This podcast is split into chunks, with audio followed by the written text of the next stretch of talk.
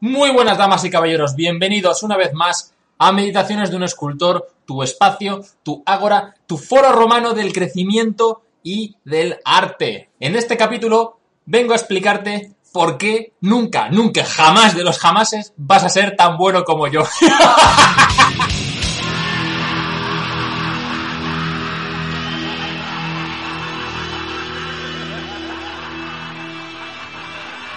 día me gustaría ser tan bueno como tú. ¿Qué tengo que hacer para ser tan bueno como tú, para dibujar tan bien como tú, para modelar tan como, tú? Algún día voy a ser o quiero ser tan bueno como tú, ¿vale?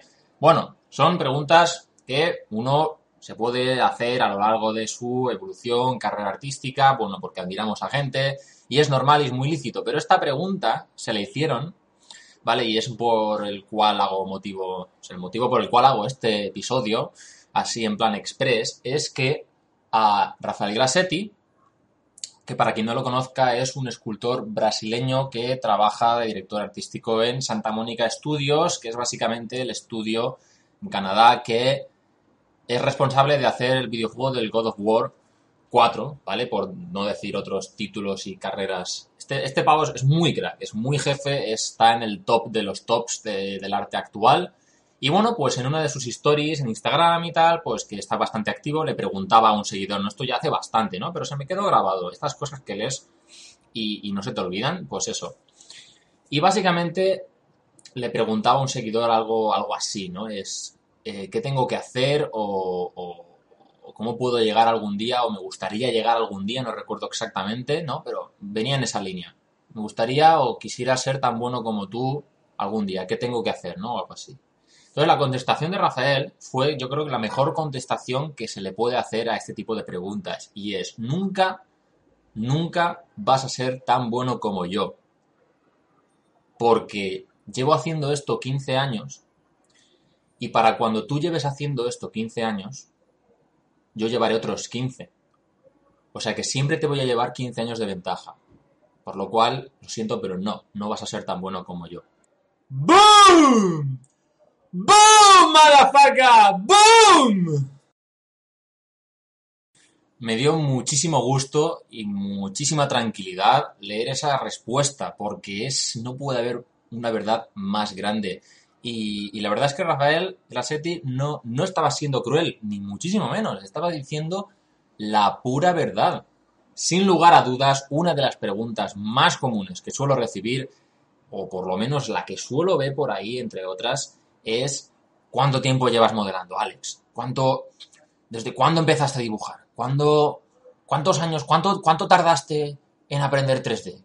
¿Cuánto, te ha costado en, en hacer los moldes? ¿Cuánto has tardado en hacer esta, bueno, que esa es otra, ¿no? Esto es ya, estoy hablando de, pregunta de, modelar, de, tu arte, sea el cual sea, ¿no? Pero luego está la pregunta de ¿cuánto has tardado en hacer esa obra? ¿Cuánto te ha costado? ¿Vale? O sea, es decir, hay una obsesión ahí con, el tiempo que, es preocupante porque da la sensación, da la sensación, no, estoy 100% seguro de que esa pregunta eh, de manera subyacente está cuestionando estás haciendo matemáticas, ¿no? Te pones a hacer ahí tus cálculos, tus, matemáticas, y es que hay ansiedad y hay prisas. Hay prisas por ser bueno en tiempo récord, ¿vale? Y, sinceramente, me parece que esto es un mindset, es una mentalidad que está abocado al. O sea, que aboca al fracaso, básicamente, porque ¿qué, qué pasa? Ahora yo digo, por ejemplo, no, mira, pues me ha costado hacer esto eh, dos semanas, ¿no? Uf, entonces, claro, te llevas las manos a la cabeza porque, buah, esto a mí me hubiera costado tres meses hacerlo, madre mía, qué bueno es, buah, eso es talento, no puedo hacerlo. Eso es, una, eso es la versión 1. La versión 2 es, buah, ¿cuánto te ha costado hacerlo? ¿Cuánto, ¿En cuánto tiempo llevas modelando? Buah, llevo, tío, llevo 10 años modelando. Desde los, desde los que tenía 15 años, tío, llevo ya madre mía, eh, hice bellas artes, hice esto, estudié tal, llevo, bueno, 10 años ahí 12.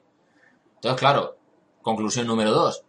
Buah, tío, 10 años, 15 años, estás, tío, ahora tengo yo, no sé, la edad que tengas, ¿no? Buah, yo que quería besar el santo a los 25 o antes de los 30, madre mía, este tío lleva 10 años, me va a tocar a mí estar unos 10, incluso a lo mejor unos 15, tío, porque soy un poco manco. Buf, no me pongo tal. ¿Os dais cuenta de que, de que es, esa pregunta es una especie de racionalización egoica para no ponerse a trabajar ya de una putísima vez? y dejaros de mierdas de cálculos. Es decir, es que hoy me levanto un poco agresivo. O sea, hoy, que, hoy he venido en este episodio a tocaros los cojones y los ovarios, ¿de acuerdo? Y es altamente probable y estoy convencido de que la diferencia está en hacer esa pregunta o no hacerla. Porque yo eso no lo he preguntado en mi puta vida. O sea, en mi vida he preguntado a ningún artista ni a nadie. Es decir, cada vez que me lo preguntaban a mí, me quedaba como confuso de decir, no sé qué, no sé qué responderte, o sea, ¿qué quieres que te diga? Que, he tardado tres meses. ¿Y, qué conclusión sacas? ¿no? Entonces, yo creo que la diferencia está en hacer esa pregunta o no hacerla, porque yo nunca me lo he hecho y considero que gracias a ello el crecimiento que tengo cada semana, cada día o de año a año es brutal. ¿Por qué queremos saber, antes de empezar la escultura, antes de empezar el dibujo, antes de ponernos en serio ya de una puñetera vez con el arte, con ser unos profesionales o con alcanzar los objetivos que cada uno tenga, ¿por qué antes siquiera de empezar ya nos estamos preguntando cuándo vamos a acabar? O sea, ¿cuándo? es, que, es que... Por eso, y esto lo, vuelvo a linkar o a unir a, la pregunta esta que le hicieron a, a Rafael Grassetti. Es como, que yo entiendo, ¿vale? Yo lo entiendo que es admiración y ahora hablaremos de eso, ¿no? que está bien el, y yo también lo hago, por supuesto, el ver a personas que están más avanzadas en el camino y decir, coño, pues hostia, esta persona, joder, la admiro como profesional y como persona, eh, me inspira, ¿vale? Eso es perfecto, ahora, ahora pasamos a ello. Pero claro, ¿cuánto, qué tengo que hacer para ser tan bueno como tú? Y después, pues estar, estar los 15 años que estaba haciendo yo currando, es como, dejad de buscar el atajo ya, o sea, dejad de buscar vídeos en YouTube, dejar de buscar tutoriales, que, bueno, que estudiar y hacer cursos y tal, eso acelera bastante el proceso, pero dejaos ya de trucos. Eso se llama, eso se llama miedo, porque lo procrastinas y empiezas a pensar, ay, madre mía, uff, madre mía, esto a mí me cuesta cuatro días. Es que cuando empiezas al principio, todo cuesta el triple. El primer podcast que yo grabé, eh, eh, o sea, ni está publicado, porque fue horroroso, me costó la vida. Hubo un episodio no me acuerdo cuál era, creo que está de los cinco primeros, me costó ocho horas grabarlo, tíos y tías. Es decir, y venís aquí y escucháis un podcast de 40 minutos y te crees que se ha hecho en 40 minutos, ¿vale? Pero el primer podcast, los primeros podcasts me costaban la hostia de hacerlos, ¿sabes? Y este probablemente, pues, me cueste la mitad o, menos, o, yo qué sé, a lo mejor en una hora lo tengo acabado. No lo sé. Pero todo al principio cuesta. El primer retrato que haces cuesta el primer, la primera vez que te pones a publicar en las redes sociales a tope todos los días cuesta. Todo cuesta al principio, la primera vez que vas al gimnasio y te pones a hacer ejercicio. Todo cuesta un montón. Arrancar, empezar a mover la rueda, imaginaros un camión de 500 toneladas, vamos, de estos que son industriales, que son más grandes que el copón, ¿vale? Y, te pones a empujarlo. Buah, pues igual, igual ni lo mueves un centímetro pero con cierto esfuerzo, con, bueno, a lo mejor me he pasado con el ejemplo del cambio, ¿no? Vamos a decir un coche muy grande, una camioneta, una cosa así, ¿vale? Pues, ostras, empezar a darle inercia a ese peso, el primer empuje cuesta mucho, pero cuando ya lo has movido 5 centímetros aquello va cogiendo inercia, va cogiendo lo que yo llamo el efecto bola de nieve, el snowball effect, ¿no? Pero en este caso es un efecto de bola de nieve positivo, en el que vas empujando, empujando y al final, coño, al final el camión ya dejas de empujarlo porque, porque empieza a rodar solo. Pero el primer empuje inicial cuesta mucho, así que no, el foco no debería estar en cuánto me va a costar llegar, ¿no? Porque, porque ya ponemos ahí, digamos, estamos pensando en la meta final, que es inalcanzable, y empiezan los agobios, y empiezan los rollos, y empiezan las preguntitas de cuánto te ha costado hacer esto, dime tu truco, dime tu secreto. Mira, os voy a contar una anécdota muy cortita para que yo creo que refleja bastante ese cambio de mentalidad y la verdad es que ahora lo veo en retrospectiva y, madre mía, me llevo las manos a la cabeza y pienso lo que podría haber conseguido si hubiera tenido como como efectivamente eso. otra mentalidad, ¿vale? Pero yo cuando tenía unos, entre los, mi adolescencia, juventud temprana, ¿vale? De los, entre los 16 y los 20 aproximadamente, yo tocaba la batería, ¿vale? Bastante. Y tal. Y tocaba en grupos, en, en heavy metal, de acuerdo. Pues bueno, a mí me molaba pues tocar heavy y el doble pedal, el doble bombo, pues era un, un mandatorio, una obligación. Claro, aquí tenemos dos opciones o te pones todos los días a practicar resistencia en velocidad, a bajas velocidades, manteniendo el ritmo. Cuando ya puedes un poquito, subes la velocidad. Constantemente, todos los días, yo básicamente pues gastaba el 70% del tiempo mirando tutoriales en YouTube de técnicas de tocar doble pedal, ¿vale? Y cómo tocar más rápido. Y siempre estaba buscando como ese truco como ese, ese, ese vídeo que dijera, ah, bueno, pues este usa la técnica heel toe.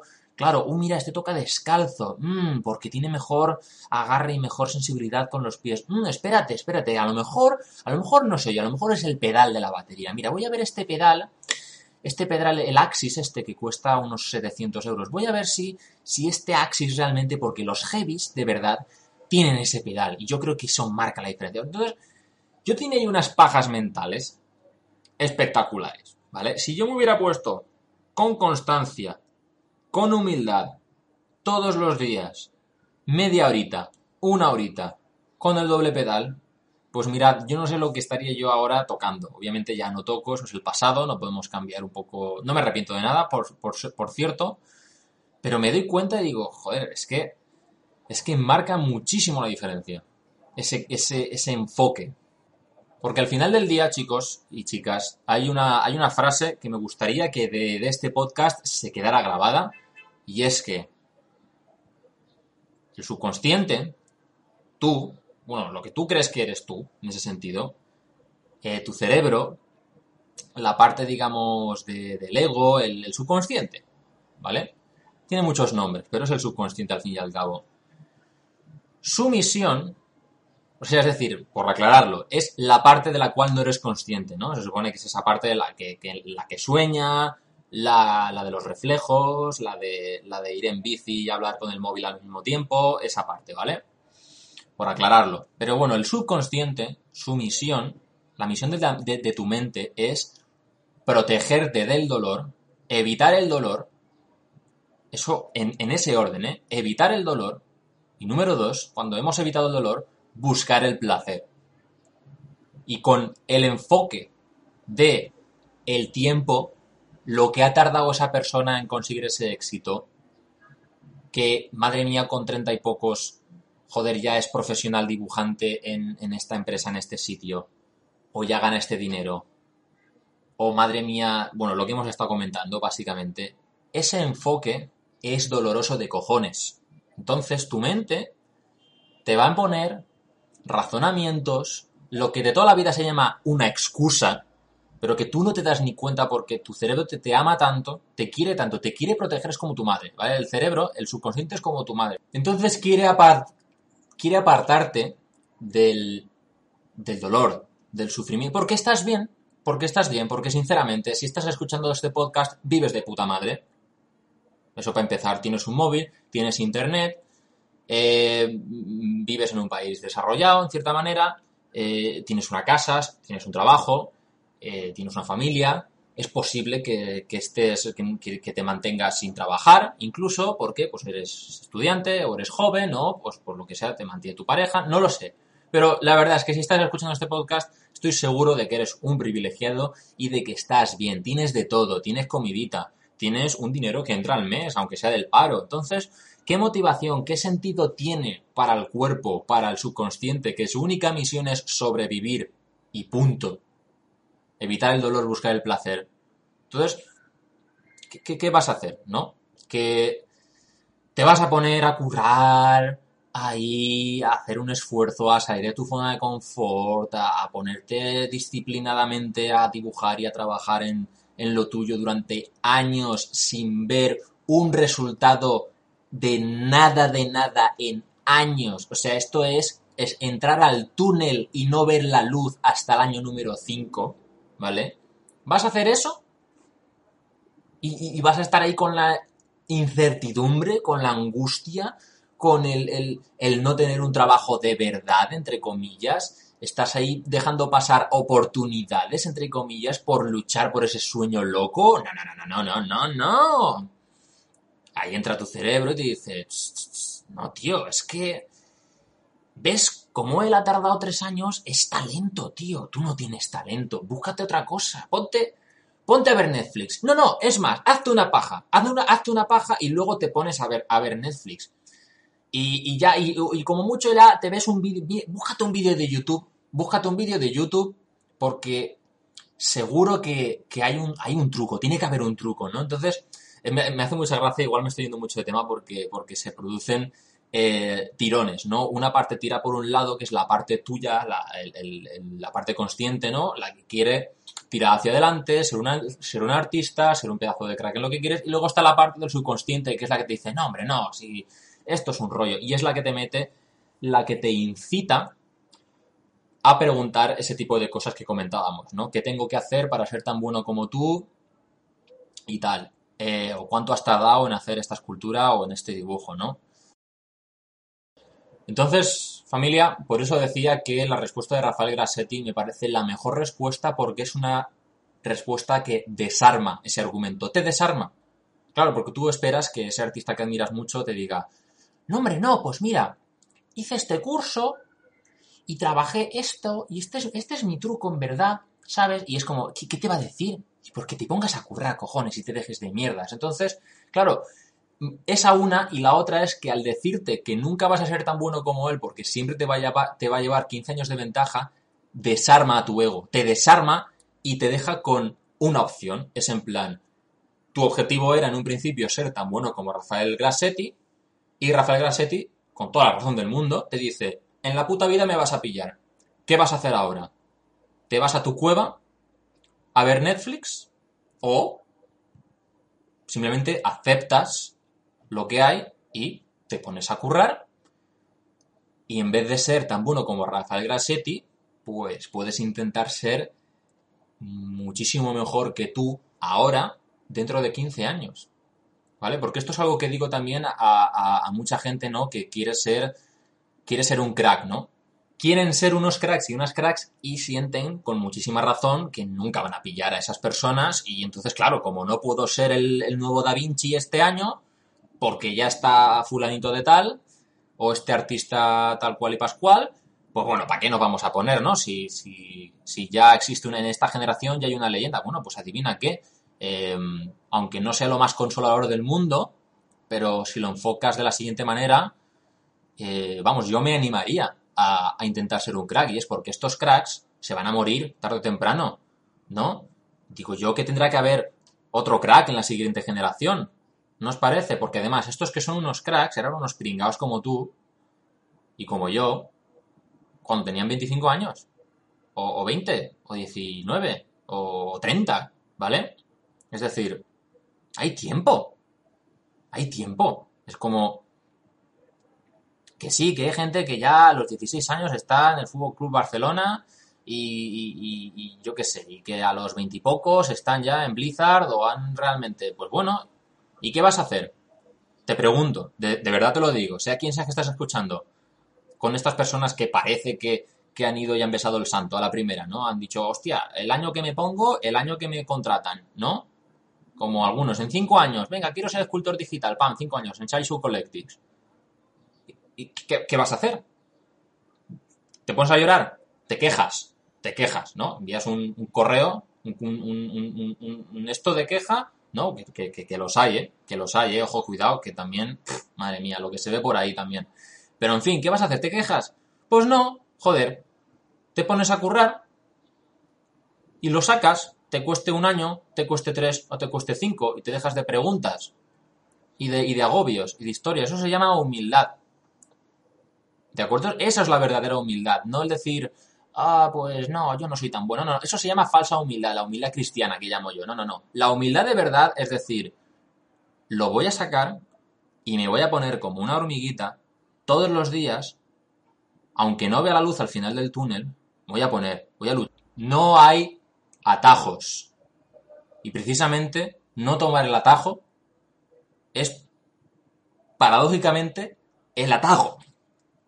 Y terminaré, damas y caballeros, familia, comentando que los referentes, nuestros ídolos, Rafael Grassetti en este caso, que es un poco el, el conejillo de indias de este, de este episodio, por supuesto que nos tienen que inspirar, por supuesto que van a ser un referente, pero un referente de perspectiva en la vida y en la carrera artística, de pensar que esas personas tienen un trasfondo en el que estuvieron cinco años, entre muchas comillas, perdiendo el tiempo en un trabajo, en otro trabajo, grinding, que dicen en inglés, grindeando, haciendo el curro, poniendo las horas, y lo consiguieron.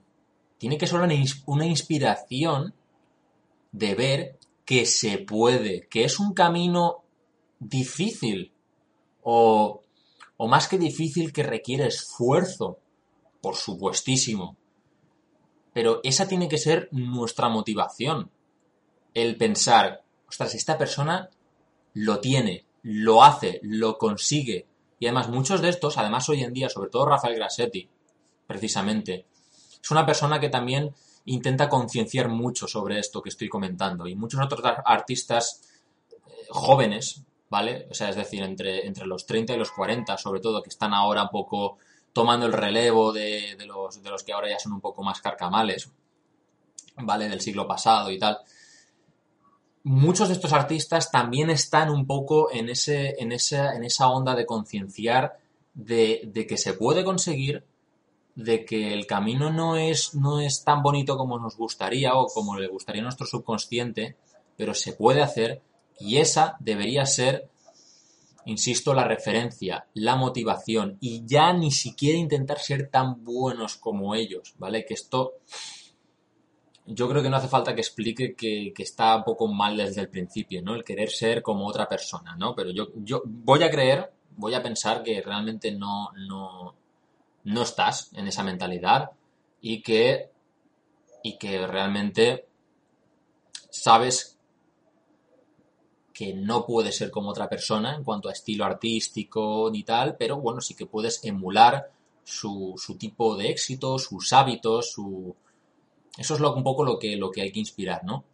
Lo que te puedes inspirar por los hábitos, por su mentalidad sobre todo, qué tipo de, de modus operandi tienen estas personas, cómo se organizan y sobre todo un poco conocer su historia. Es muy interesante para ver en perspectiva, ¿vale? Porque al final no, no somos tan distintos los humanos, ¿vale? Los cracks, los cracks y los que no son tan cracks no son superhumanos genéticamente modificados, son como tú y como yo, que por circunstancias de la vida, consciente o inconscientemente, pues han llegado a donde están, algunos inconscientemente, y esos son los que tienen, entre muchas comillas, suerte, pero conscientemente tú puedes emular y modificar tu condicionamiento, tu manera de pensar, tratando de copiar o inspirarte en la mentalidad de estas otras personas. Y eso es lo que yo propongo hacer con los referentes. Muchísimas gracias por haber escuchado familia. Aquí terminamos este episodio, coméntame por las redes, por cualquier sitio en la que estés escuchando. Si te ha gustado este podcast, compártelo con esa persona que sabes que necesita escuchar este tipo de contenido. Muchísimas gracias de nuevo. Nos vemos en el siguiente episodio.